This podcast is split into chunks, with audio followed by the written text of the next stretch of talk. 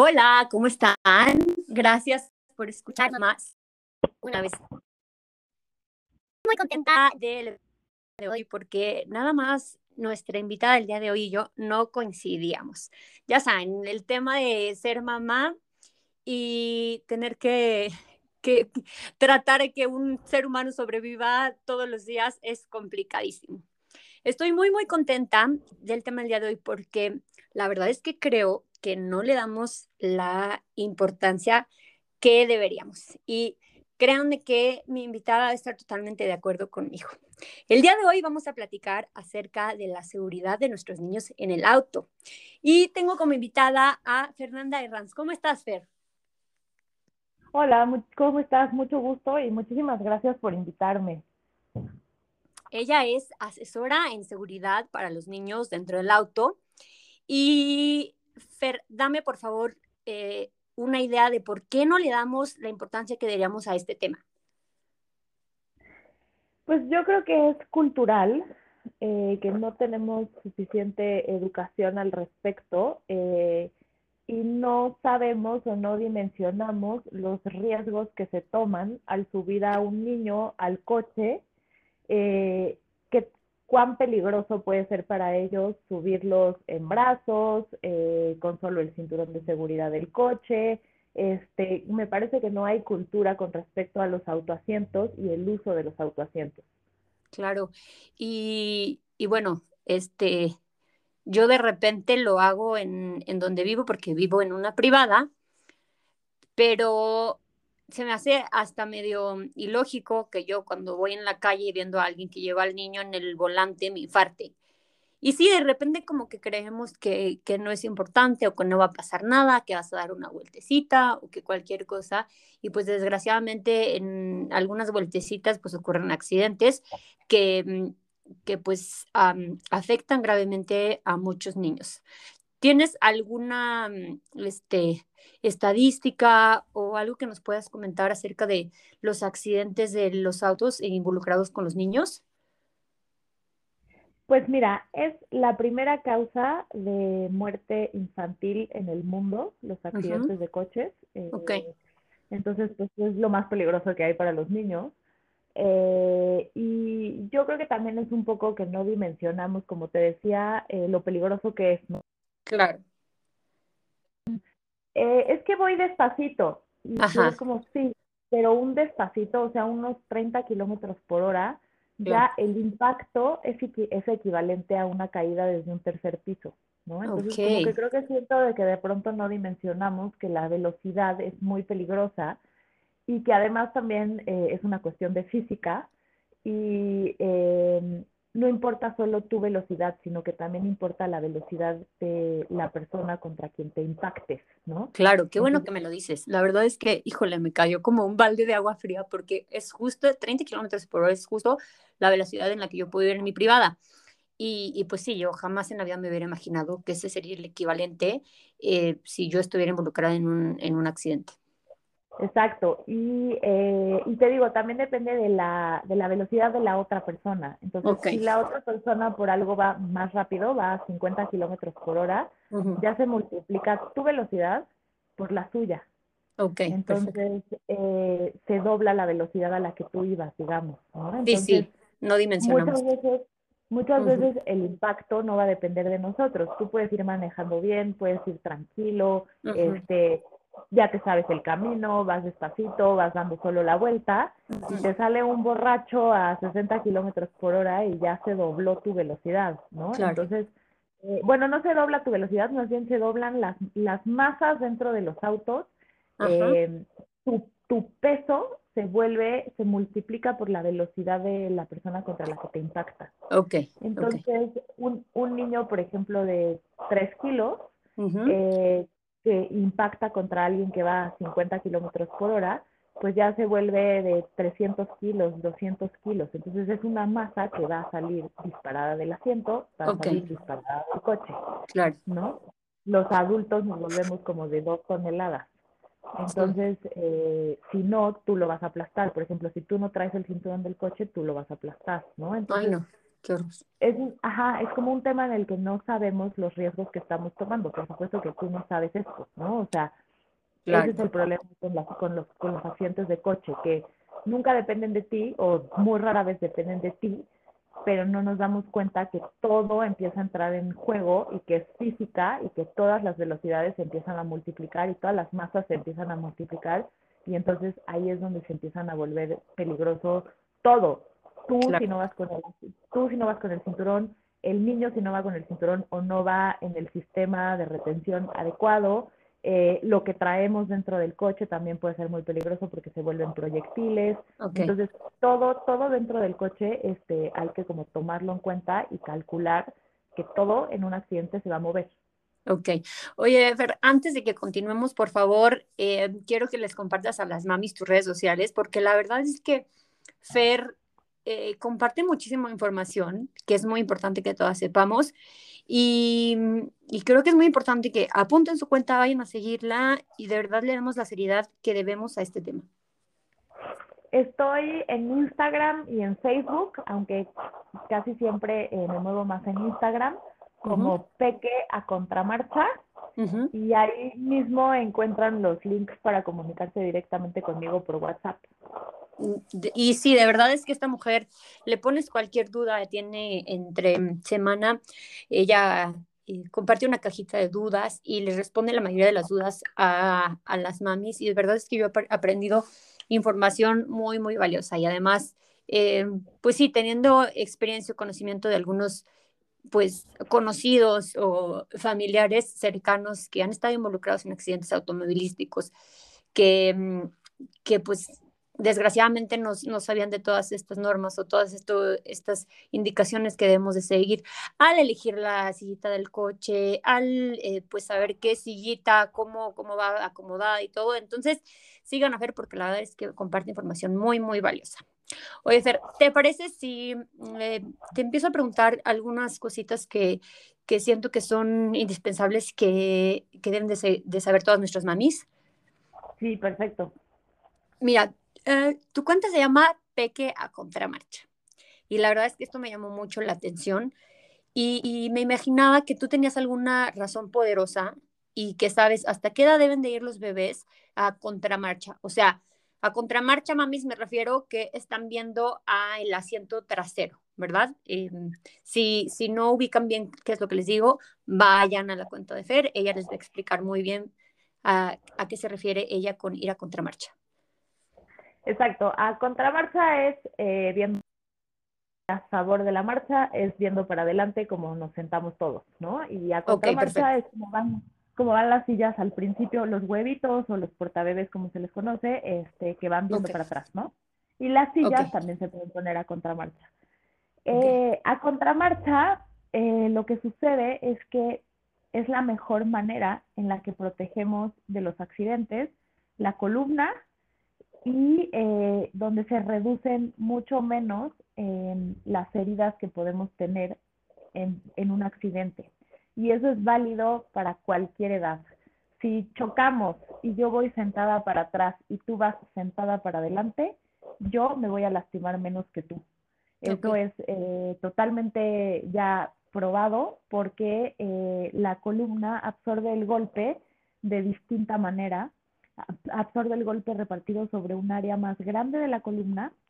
Entonces, eh, a favor de la marcha te llevas este es famosísimo, el famosísimo latigazo, que, Es, eh, que es cuando como que la cabeza se va hacia adelante, ¿no? Y que muchas veces chocamos leve y dices, no me pasó nada, nada más me duele el cuello y te duele dos o tres días el cuello.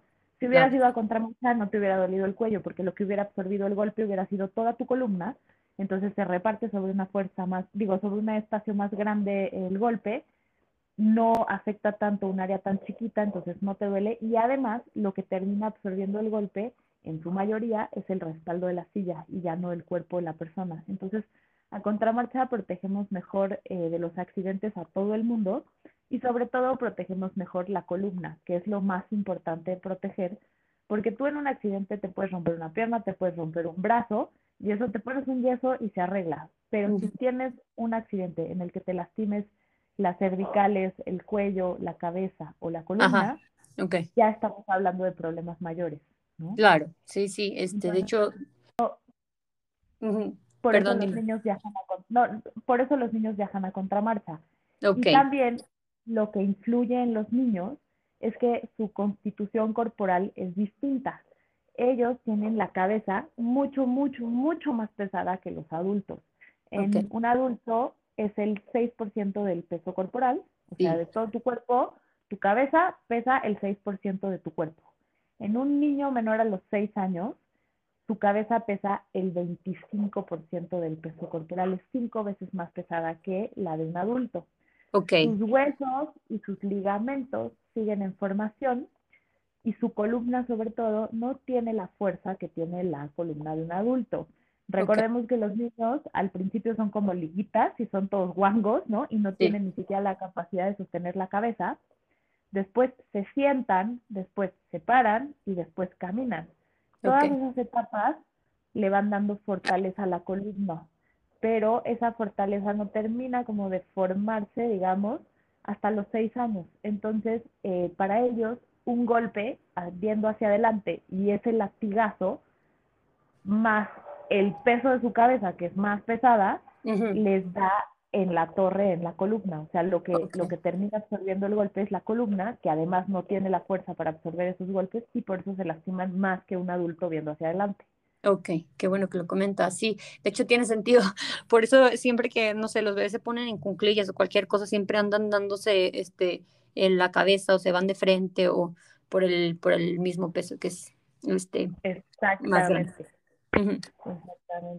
Oye, y entonces en caso de que ocurra un accidente, eh, eso beneficia, o sea, que los bebés vayan a contramarcha, beneficia mucho, o sea, les beneficia a que no les afecte tanto el impacto. ¿Y hasta qué edad pueden ir, o sea, hasta qué edad las sillitas o normalmente todos los, eh, pues sí, el huevito, la cita, hasta qué edad aguantan que los bebés vayan a contramarcha? Eso va a depender de la silla que tengan. Em, los huevitos normalmente tienen unos límites de peso y de estatura eh, como de entre 13 y 15 kilos.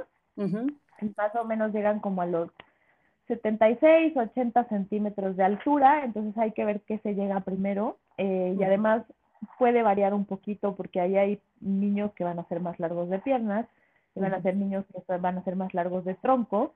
Entonces no se les debe de salir la cabeza del huevito, siempre les tiene que sobrar dos dedos sobre la cabeza antes de que se termine el respaldo del huevito. Entonces habrá niños que, por ejemplo, a lo mejor tu huevito tiene un límite de estatura de 76 centímetros, pero tu niño es muy alto de tronco y a lo mejor mide 74 centímetros y ya se le sale la cabeza, entonces hay que cambiar el huevito. Ah, perfecto, qué bueno que lo comentas. Y a lo mejor es muy largo de pierna y puede medir 78 centímetros, pero le siguen sobrando sus dedos sobre la cabeza y entonces te puedes forzar un poquito ese límite de estatura. El límite de estatura se puede jugar un poquito con él, el límite de peso es inamovible. O sea, si tu huevito te dice, aguanta hasta los 15.3 kilos y tu hijo pesa 15.4, ya no lo puedes usar, ¿no? Ok, sí, qué bueno que lo mencionas. Entonces, eh, la entonces, el huevito va a depender de ese límite de peso. Dependiendo del huevito, más o menos los niños los dejan entre el año y los dos años cuando son muy petits, ¿no? Cuando son de percentiles bajitos, pueden llegar hasta los dos años usando esos huevitos. Y Justo te iba a decir, yo tengo em, un huevito que la verdad es que pues mi nene es eh, delgadito y, y, él tiene piernitas largas, pero yo lo veía muy bien de la cabeza.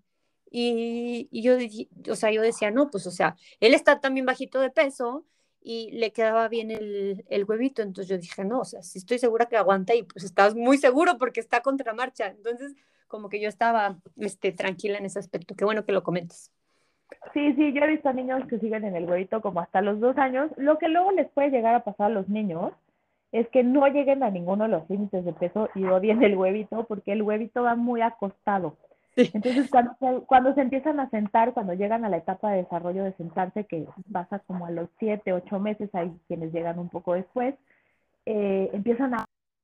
porque ellos lo que quieren es ir sentados, porque es lo que acaban de aprender, y tú vas y los acuestas en el huevito y los amarras y ya no se pueden sentar, entonces Hay veces que es preferible, si ya los ves como incómodos en el huevito, que aunque no hayan llegado al límite de peso de estatura del huevito, los puedes pasar a la silla. Hay sillas que se desde recién nacidos.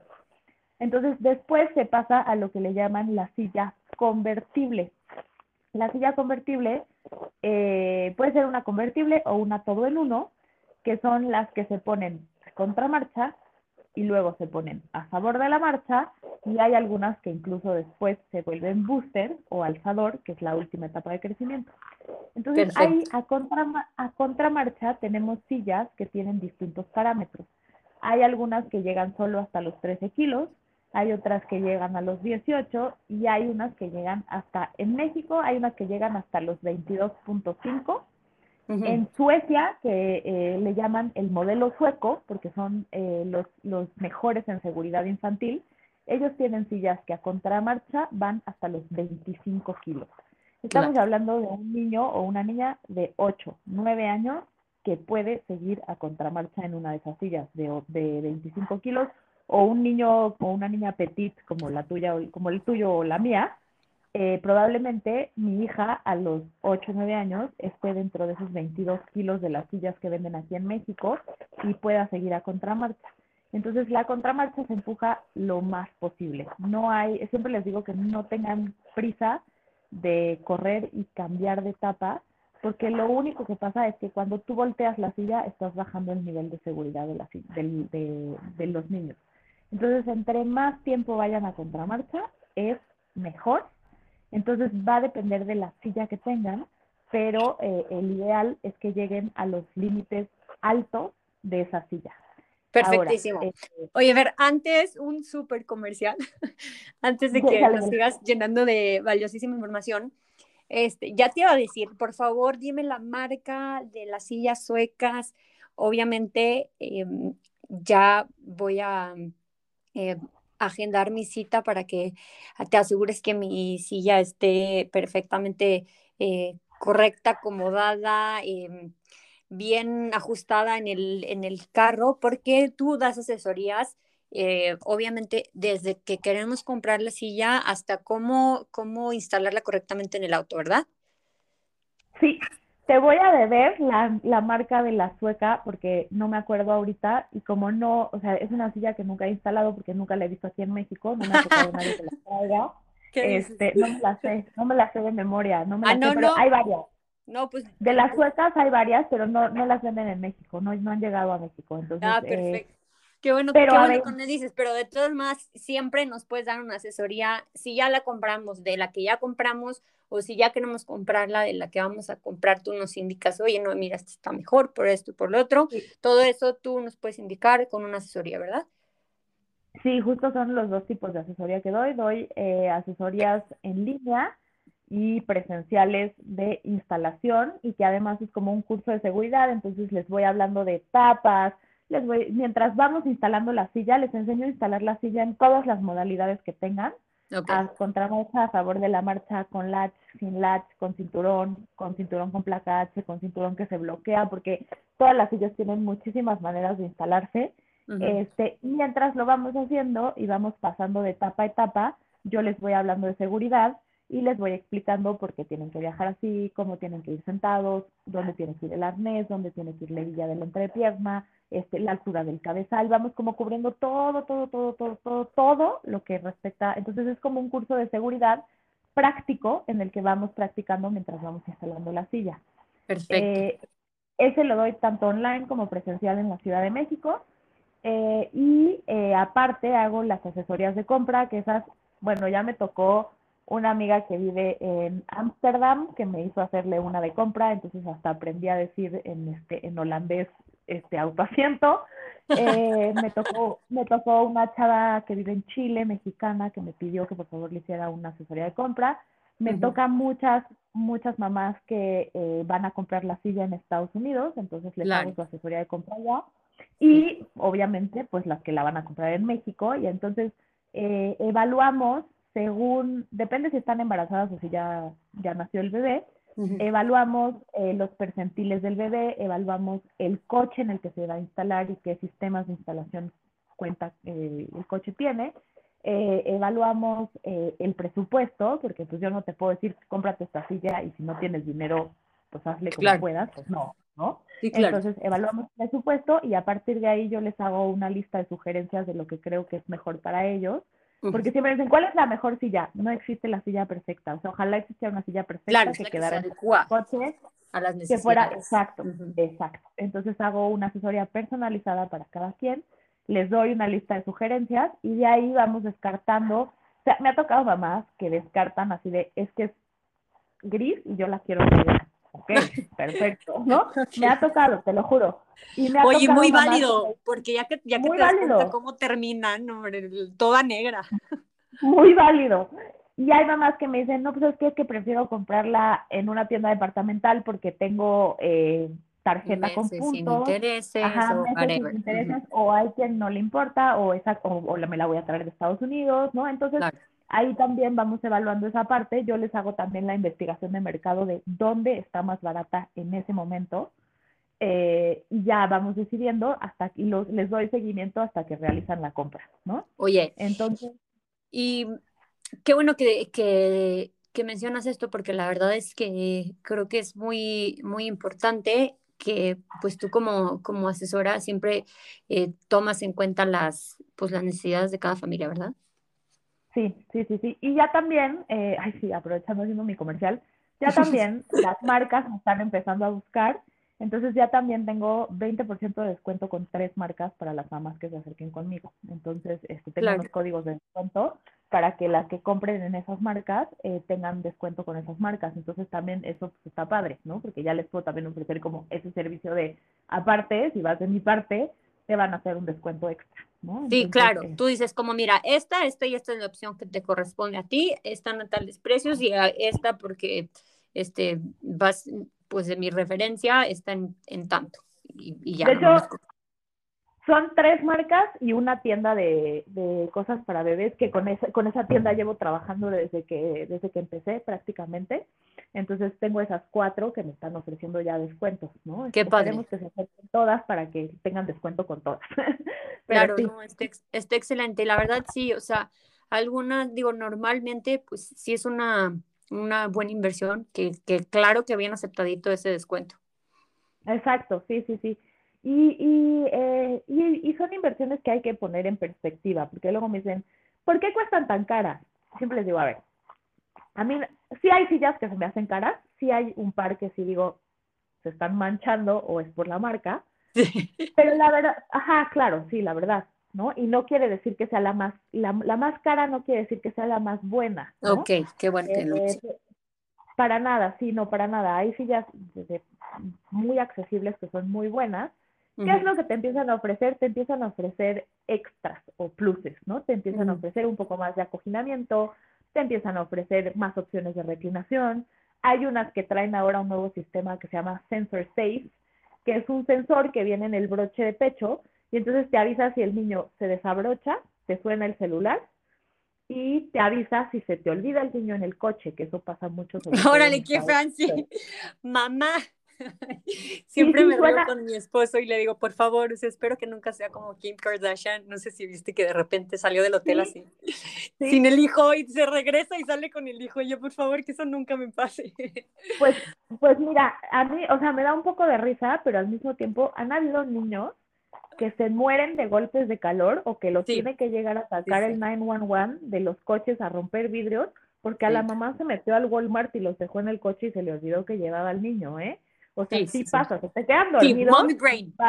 brain. Sí, totalmente. Vas pensando en lo que vas a ir a comprar al súper, se te quedó dormido, ya no hizo ni pío, y tú hasta te metes tranquila al súper así de, ay, un respiro, ¿no?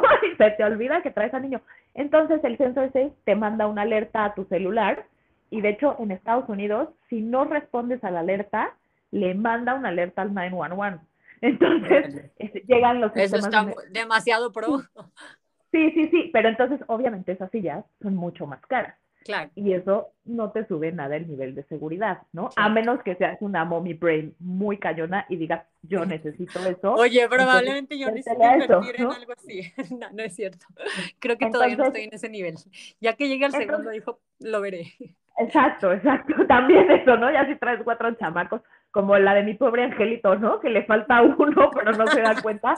Pues sí, ¿no? O sea, si, tienes cinco hijos, pues a lo mejor sí te conviene saber dónde están los cinco todo el tiempo, ¿no? Oye, a ver, Fer, y creo que esto es una de las partes más importantes.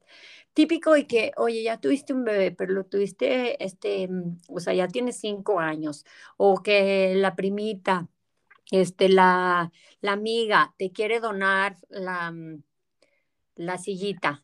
¿Cómo, ¿Cómo proceder en esos casos? O sea, ¿cuáles son los parámetros que tú digas? A ver, bueno, esta sí, sí está, sí está este, buena para, para que me la, la pueda recibir, o de plano ya no. O sea, ¿qué considerarías en estas ocasiones? Eh, primero que nada, fecha de fabricación y fecha de caducidad.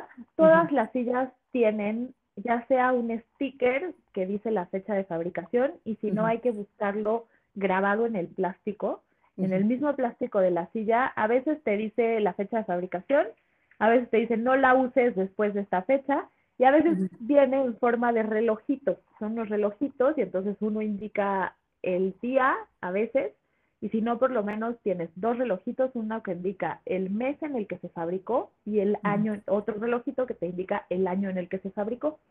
Entonces, a partir de ahí, lo puedes buscar en el manual o en internet cuánto tiempo de vida tiene ese modelo de silla. Ah, más o menos tienen entre 6 y 10 años de vida, más o menos. Entonces, a partir de ahí, a partir de tu fecha de fabricación, si no tienes la fecha de caducidad directo en el plástico o en el sticker, calculas la fecha de caducidad eh, y ya sabes si esa silla sigue vigente o no. Si está caduca, yo no sugiero que la usen porque ¿qué es lo que pasa? El, el fabricante lo que te está diciendo es, después de esos 6 años o 10 años de uso, yo no sé si tu silla va a aguantar. no sirve, claro. Oye, y otra. Mira, lo que te están diciendo es eso. Te dicen, yo no sé si va a aguantar el impacto porque no le hemos hecho pruebas de choque a esa silla. Ah, Entonces, no sabes, o sea, es como jugártela. Si estás hablando de alguien que no tiene recursos y que va a hacer o esa silla o no va a usar silla, que use la silla caduca.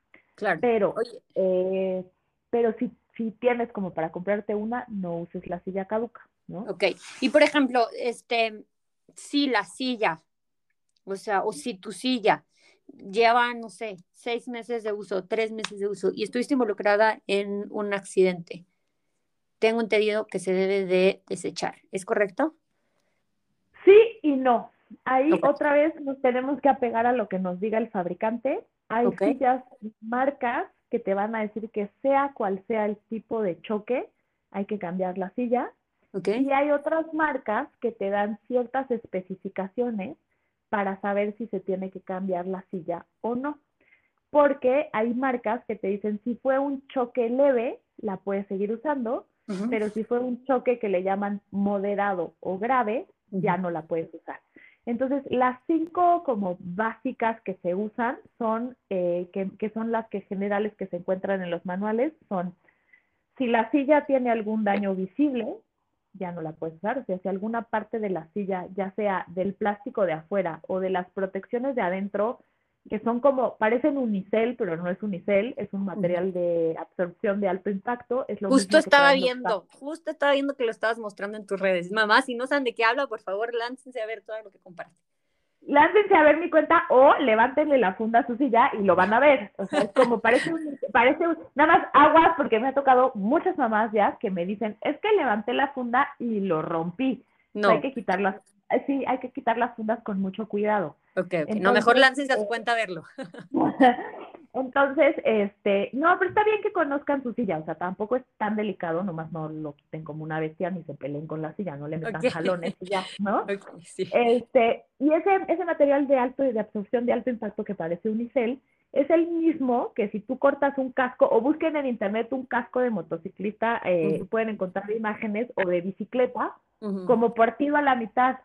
Y eso mismo traen adentro los cascos, o sea, los cascos de motociclista o de bicicleta traen ese mismo material adentro. Entonces, mientras no haya daños visibles en ese material o en el plástico de la silla, que una parte del plástico esté rota, se puede seguir, siempre y cuando esas sean las indicaciones que les dé la marca, porque te digo, hay marcas que te van a decir que aunque sea un besito, tienes que cambiar la silla.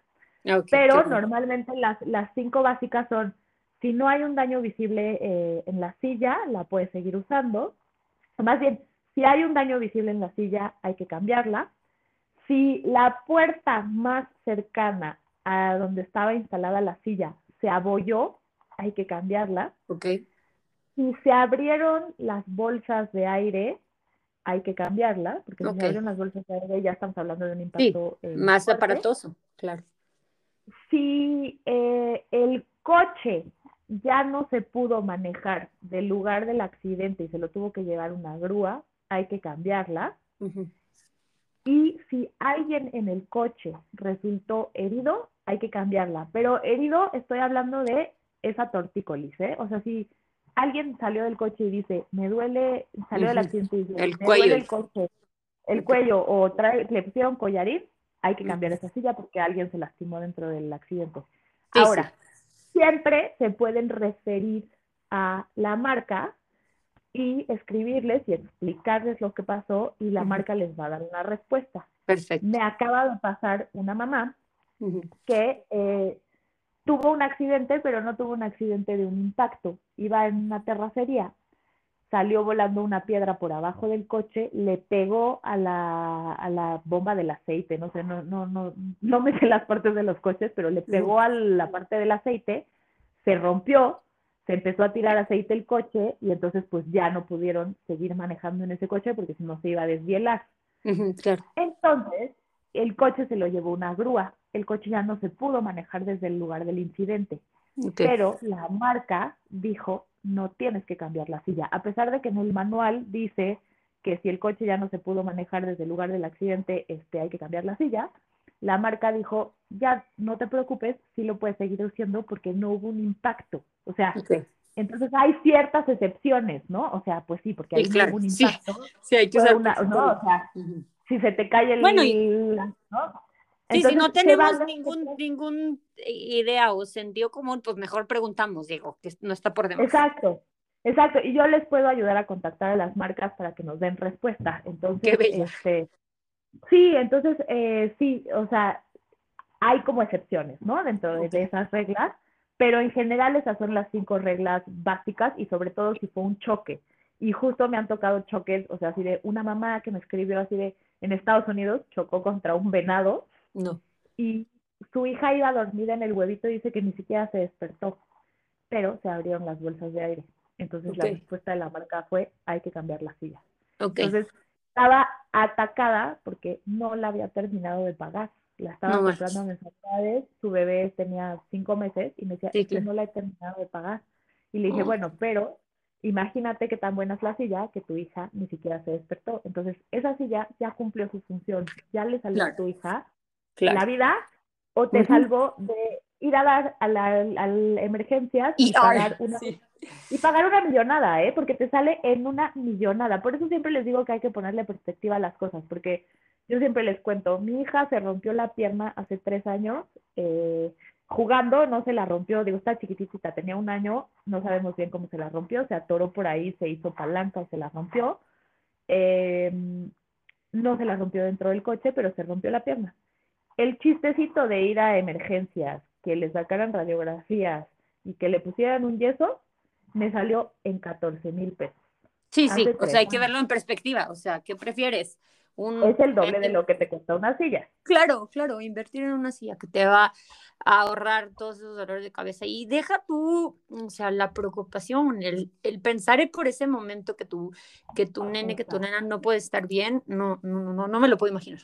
Exacto, exacto, exacto. Oye, y, fíjate que yo viví en Estados Unidos, perdón, perdón por interrumpirte, yo vi en Estados Unidos y justo también una amiga me está diciendo, allá de verdad es que, o sea, uno no sales del, del hospital si no sales con tu sillita.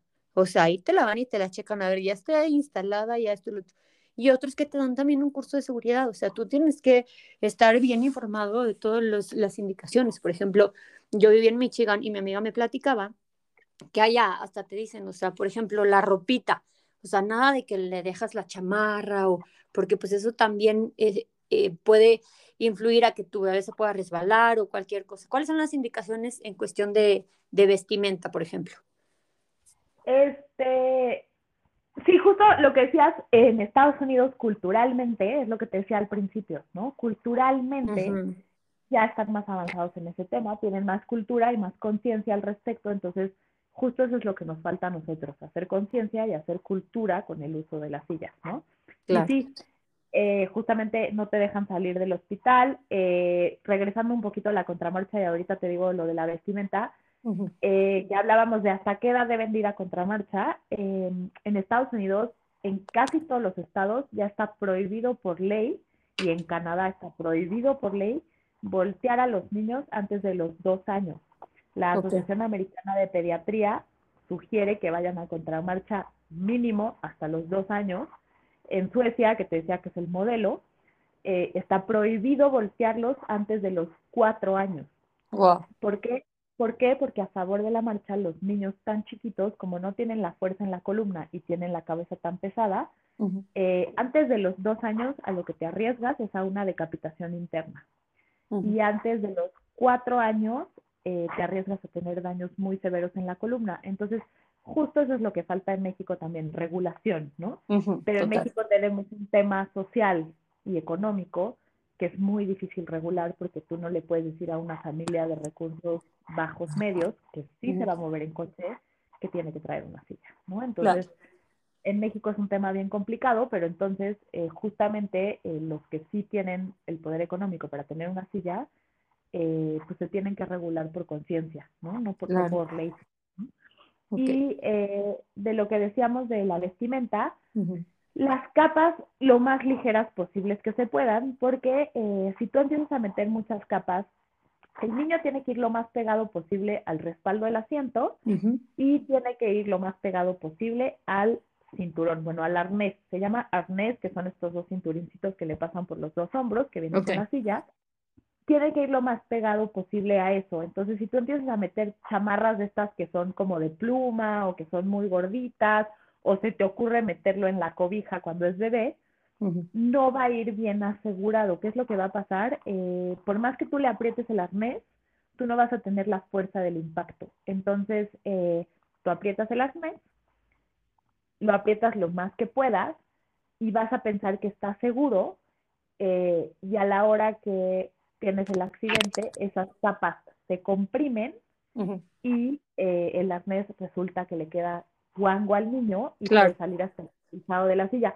Tengo un reel muy bueno que lo hace visual, visualmente como muy eh, palpable con mi hija, que la senté, digo, es una exageración, la senté, pero porque pasa, en Halloween Digo, ya no salimos y ya no tenemos fiestas de Halloween, pero algún día regresaremos. En Halloween lo suben con disfraces. Entonces, senté a mi hija con su disfraz de calabaza, que es un disfraz así gigante. le, apreté, apreté las mesas así lo más, más, más que pude, lo más que pude. La desabroché sin aflojar el arnés, o sea, nunca le cambié, digamos que la medida al arnés. Le quito, le quité el disfraz, la volví a sentar la volví a abrochar y mi hija se salió de la silla sin desabrocharse.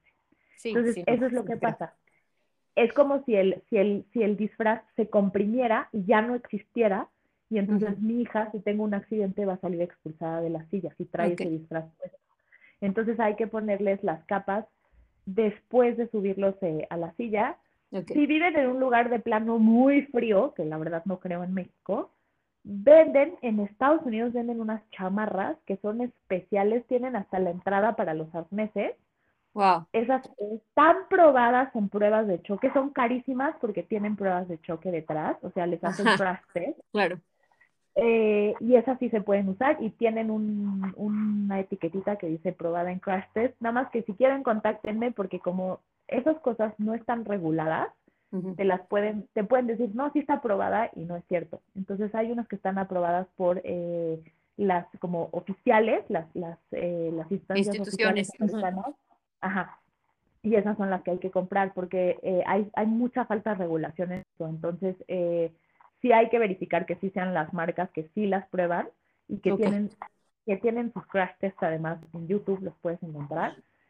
Pero en general lo mejor es no ponerle la chamarra, lo subes con capas ligeritas, lo abrochas y le puedes poner la chamarra por encima del broche, o sea, se la pones al revés, le, que le pasen los bracitos como pasa normalmente y la espalda de la chamarra le va a quedar en el pechito.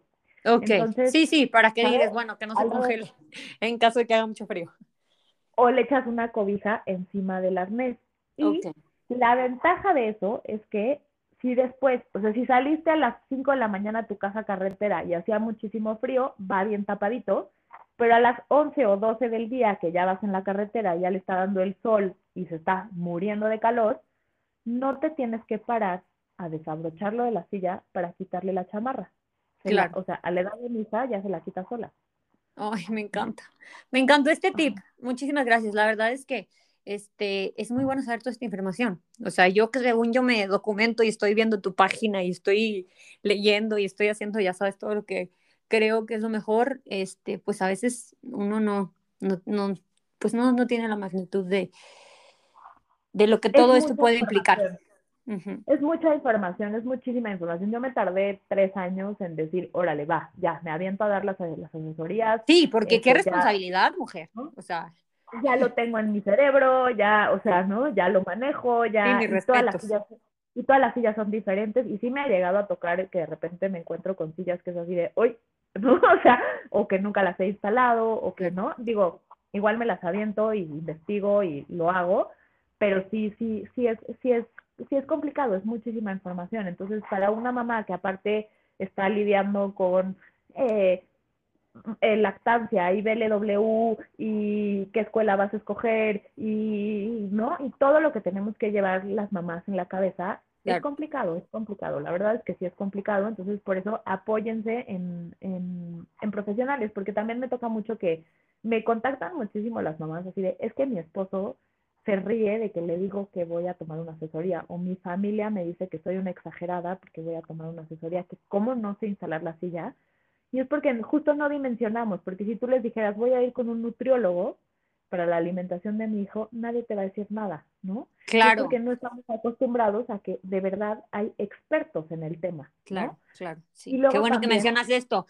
O sea, la verdad es que que sí, o sea, hay personas que dicen, ay, como para qué, o sea, yo puedo, pues ahí mejor le leo, o ni siquiera leo el manual, se gusta bien fácil. Es el problema, que ni leen sí, el manual. le conecto, no, bueno. Sí, leen el manual y hacen lo que quieren. No, yo me he encontrado con unas aberraciones que de repente digo, no, no, no. o sea, me encontré con una que sí regañé al papá y le dije, o sea, déjate tú que no leíste el manual, no te metiste a ver ni un tutorial de YouTube. O sea, ¿no? estaba conectado de una manera que, o sea, yo ya no sabía si reírme, llorar, regañar al papá, o sea, de verdad lo instaló, o sea, nunca había visto una silla instalada así, pero bueno, este, sí, sí, sí, o sea, sí hay, y hay, y hay gente que sí se lee todo y entiende perfecto, y lo, o sea, si te clavas en el tema, por supuesto que lo puedes hacer, pero tienes que poner mucha atención porque hay eh, muchas información y en los manuales sobre todo hay mucha información muy técnica. Pues mejor nos ahorramos todo ese trabajo y pedimos una asesoría contigo, porque la verdad es que siento que la mayoría de los mexicanos somos cero de leer manuales y ahí lo hacemos como nos ha dado a entender. Cero, cero, cero. Y yo me incluyo, ¿eh? El otro día no sé qué compré y ya me iba a aventar a usarlo sin leer el manual y yo solita me regañé a mí misma así de, a ver, te quejas todo el tiempo de esto, de el maldito manual que además es de cinco hojas, ¿no? O sea, pero somos, o sea, así somos y estamos y ya estamos aparte en una era en la que estamos acostumbrados a que toda la información nos llega súper rápido. Exacto. Entonces te encuentras con un manual de 50 páginas y ponle que te lo lees todo. Para cuando llegaste a las 50, ya no te acuerdas qué decía. No, claro. Oye, Fer, Entonces, y una, una pregunta. Eh, y para, para terminar, bueno, en caso de que no se nos olvide algo más. Yo, yo a veces veo a los niños que pues de repente ya están grandes y el papá dice, no, pues ya, ya no necesita usita, eh, sillita, perdón. El, hay asientos elevados. Eh, Exacto. Hasta, qué edad se pueden usar? Y, y, y, por qué la importancia? O sea, yo, la verdad es que yo veo a mi sobrinita que no trae ni nada y yo digo como que, bueno, pues ya, ya se ha de haber graduado de las, de las sillitas, ¿no? Esa es la última etapa de crecimiento. Eh, cuando volteamos a los niños, y es que ahí está un tema, cuando volteamos a los niños, el arnés, por supuesto que es bueno y por supuesto que los retiene, pero es mejor el cinturón del coche. Le va a dar una amortiguación más suave al golpe. Entonces, eh, ahí, ahí sí, no vamos a correr a cambiar a los niños si no están listos, pero en cuanto estén listos hay que pasarlos al cinturón del coche. Pero pasarlos al cinturón del coche no quiere decir quitar la silla, porque eh, el cinturón del coche te tiene que pasar por la clavícula, eh, que es el hombro, el centro del pecho, los huesos de la cadera, pero para ir sin silla, además, las rodillas tienen que doblar donde termina el asiento y los pies tienen que tocar el piso. Ahí, si cumple con esas cinco, clavícula, centro del pecho, los dos huesos de la cadera, los, eh, las rodillas que doblan donde termina el asiento y los pies que tocan el piso, ahí ya pueden ir sin ningún tipo de silla, solo con el cinturón del coche. Pero hay un punto intermedio en el que ya los queremos llevar hacia adelante, eh, ya pueden ir sin el arnés, ahorita te comento cómo sabemos cuándo quitar el arnés, pero el cinturón del coche no les va a pasar por esos puntos. Entonces, el asiento elevador lo que hace es que es como un posicionador del cinturón que ayuda a jalar el cinturón para que les pase por la clavícula y les pase por los huesos de cadera y en automático les pase por el centro del pecho. Es bien importante que el cinturón pase por esos tres puntos porque son nuestros huesos más fuertes del cuerpo. Los dos de la cadera y el hueso de la clavícula son los huesos fuertes del cuerpo. Entonces, en un accidente, te va a retener el cinturón, pero no te va a romper el, eh, los huesos. Entonces, el niño que se pasa el cinturón abajo de la axila, ya estamos arriesgando a que le rompa costillas, a que le rompa, que, se, que, que haya problemas serios en el tórax, o al niño que al niño que le pasa, que no le pasa por los huesos de la cadera y le está pasando por la panza, estamos arriesgando a que eh, rompa órganos internos, se truenen los órganos internos. Entonces, el cinturón tiene que pasar, el cinturón es un arma de doble fila, de doble filo, porque así como nos puede retener, si no está pasando por los puntos correctos, nos puede hacer daño durante el accidente. Entonces, tiene que pasar por ahí, no te puede pasar por la panza. De hecho, estoy a punto de subir un, un, un reel que quiero subir, lo tengo pendiente desde hace mucho, de cómo nos tenemos que sentar los adultos con el cinturón del coche. Entonces, este, entonces eso es bien importante. Entonces, el, el, asiento elevador o booster, como se le conoce, ayuda a corregir esos puntos. Además, los boosters con respaldo le dan más contención a la cabeza y a la columna y ayudan en un impacto de lado, ayudan a que se lastimen menos porque no se van como chicle, ¿no? O sea, hacia un lado. Okay. Entonces hay que usar el asiento elevador. Cuando se pasa de la silla con el arnés, con el cinturón que viene con la silla, al cinturón del coche, al booster, ahí es un tema de madurez.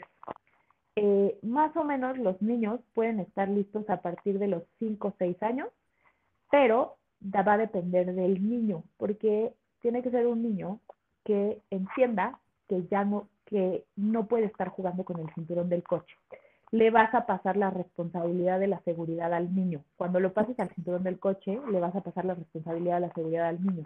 Entonces, eh, si se lo va a poner abajo de la axila o se lo va a pasar atrás de la espalda, ya no va a ir cubriendo esos puntos. O si se va a desabrochar, porque se aprenden a desabrochar.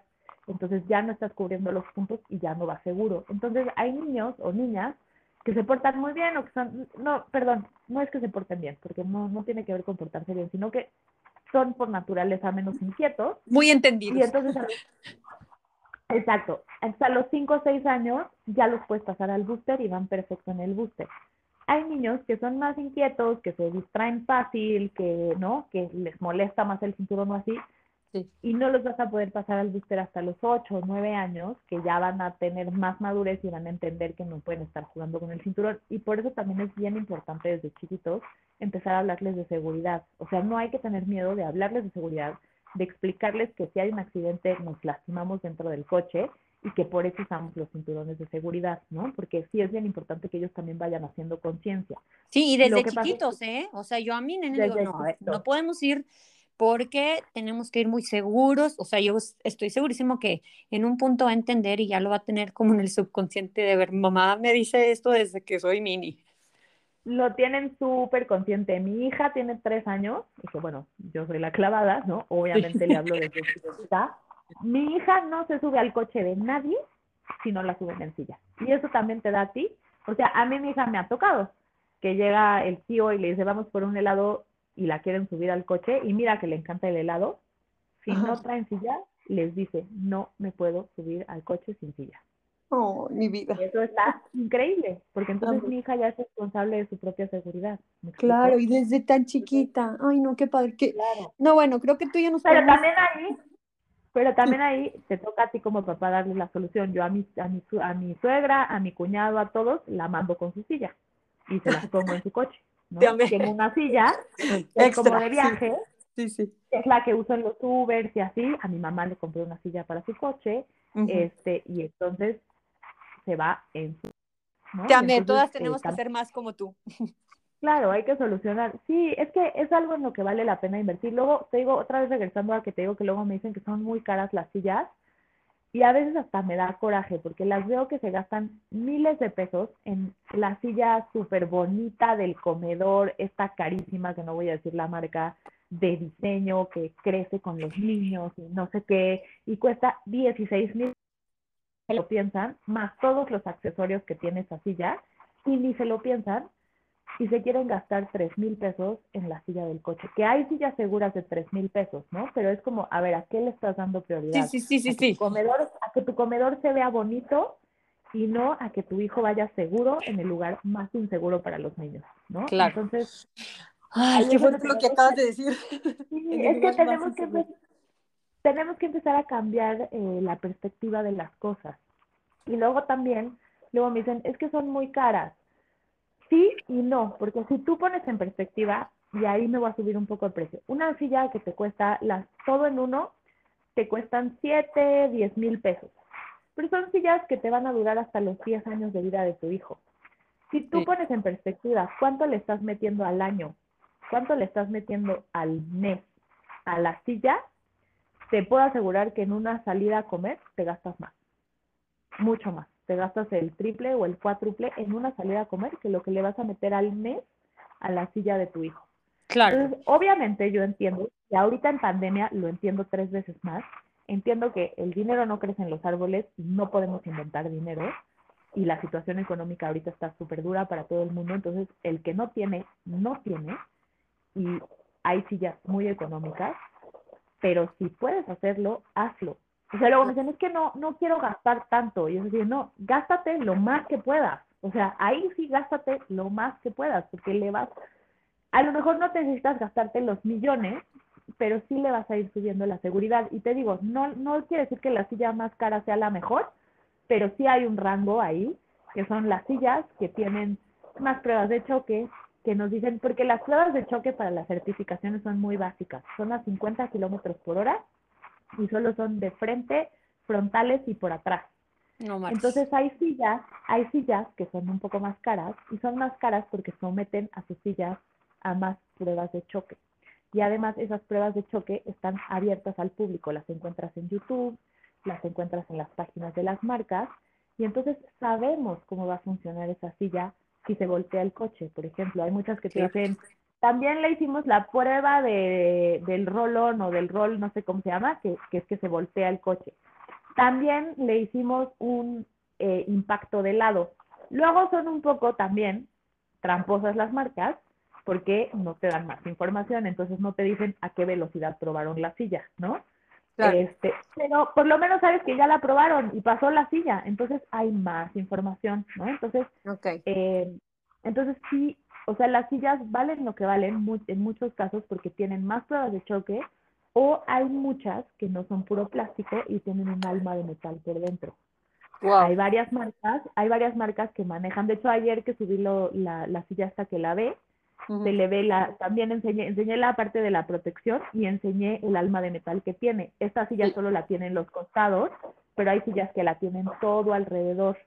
Entonces, vas comprando tecnología también y vas comprando seguridad. Entonces, sí, o sea, otra vez vuelvo a lo mismo. Las más caras no siempre son las mejores, pero sí hay un punto ahí en el que las que cuestan cierto como presupuesto es porque tienen esas cosas. Nos están brindando más información sobre cómo funciona y nos están brindando eh, aspectos extras para la seguridad de los niños.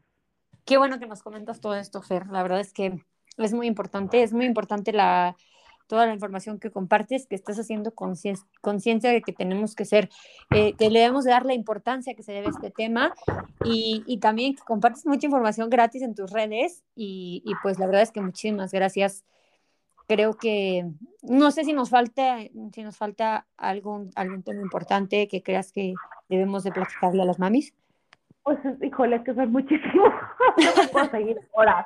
Sí, ya sé que seguir horas. Estás, eres demasiado apasionada. Híjole, la verdad es pero sí. Sí. Pero sí, o sea, más bien si tienen dudas, que me busquen. Como decías, los, los, lunes tengo los lunes de preguntas, que lanzo la cajita de preguntas. Y este, y, y, ahí voy compartiendo y voy haciendo videos y voy haciendo reels, en donde voy explicando cosas y así. Y poco a poco cada vez trato de subir más información respecto a todo y este y estoy empezando a tratar de tener también eh, lives con expertos. Ya tuve uno con una psicóloga que hablamos de lo del llanto de los niños en el coche y por qué se desesperan y por qué cómo tratar de solucionar ese llanto cómo tratar de darles herramientas a los papás para que eh, la solución no sea sacarlos de la silla porque esa no es la solución no claro eh, y así voy a empezar a tener como, eh, quiero empezar a, llamar expertos para empezar a hablar de esos temas. ¿no? Qué padre. Gracias de verdad por hacer conciencia, gracias por todo lo que compartes y sobre todo gracias por aceptar esta invitación porque sé y te entiendo que como mamá, pues te digo que tú y yo nada más no nos podíamos poner de acuerdo entre una cosa y otra. Y sé que como mamá pues también tienes tu, tu tiempo al full como, como asesora este, también. Y muchas gracias por regalarnos este tiempo e informar a las mamás. No, pues muchísimas gracias a ti por eh, invitarme, por aguantarme porque te cancelé como tres veces. Y pues sí, o sea, paciencia, con eso sí les pido paciencia porque además soy mamá soltera, entonces digo, no me justifico con eso, pero sí la verdad es que a veces me sobrepasa un poco la carga de tener una niña chiquita y trabajar y además estar sola, ¿no? Bueno, no estoy completamente sola, su papá se la lleva los fines de semana, que es cuando estoy más tranquila, pero pues sí, entre semanas sí estoy como un poco más al full. Sí, pues ya saben, ¿no? Pero, a Fer. Pero siempre, siempre. Sí, pidan una asesoría y la verdad es que es muy importante, hay que informar con este episodio, es, creo que tienen un buen avance y, y sobre todo piden asesoría si van a comprar su sillita, si no saben cómo instalarla, o de verdad este, es muy importante, es muy, muy importante. Hay que pues poner un, un highlight, hay que subrayar toda esta información y ponerle de verdad la atención necesaria. Sí, y, y bueno, ya no es como último comentario, aunque crean que la tienen bien instalada, es a decir que que, que, que, que mamilas, pero lo, lo más probable lo más probable es que esté mal instalada. O sea, el 99% de las sillas están mal instaladas o son mal usadas. Y justo ayer me pasó, o sea, y me pasa a diario, pero ayer me pasó dos casos que me escribió una mamá así de, no, ya compramos la silla y es de las más fáciles de instalar del mercado. Y me dijo, no, está súper fácil de instalar, este, ya la instalamos, muchas gracias por tu asesoría, porque le di asesoría de compra, no sé qué. Ya leímos el manual y ya la instalamos. Y yo, sin querer decirle, seguro está mal instalada, le dije, si quieres, mándame una foto. Me mandó una foto y mi respuesta fue, está mal instalada y lo vi en una foto. Entonces le dije, mira, tienes que corregir acá y acá. Y le dije, pero probablemente si en una foto yo ya estoy viendo un error de instalación, es que a lo mejor hay más, ¿no? Y la otra fue otra mamá, igual, asesoría de compra, le compró, tiene un bebé chiquito, acaba de tener un bebé, tiene uno más grande, entonces le compró ya al grande, le pasó el huevito al chiquito, me mandó una foto y me dice, ahora sí, todos seguros. Y me mandó la foto de los dos niños. Y, tú no y le dije, no me mates. Y le dije, tu chiquito no va bien amarrado. Entonces, esos son los dos errores que siempre me encuentro. O está mal instalada o no saben amarrar a los niños, que esa es la otra.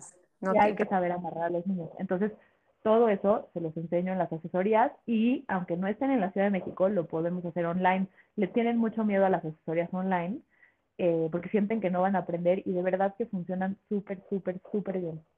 Ay, qué padre, me encantó. Fer, no me queda nada más que agradecerte. Mami, ya saben, vayan a seguir a Fer a su cuenta de Instagram. Hay que informarnos y sobre todo compartan esta información que es muy valiosa. Muchísimas gracias, Fer. Gracias por todo lo que nos compartiste. Gracias, gracias a ti. Les mando un abrazo, mami. Síganos en Instagram, Mamá Primeriza Podcast. Ya saben, Mamá School, siempre con los especialistas más fregones, informándolas de todo lo que debemos de saber. Amor, paciencia y presencia. Les mando un abrazote. Bye. Gracias. Bye.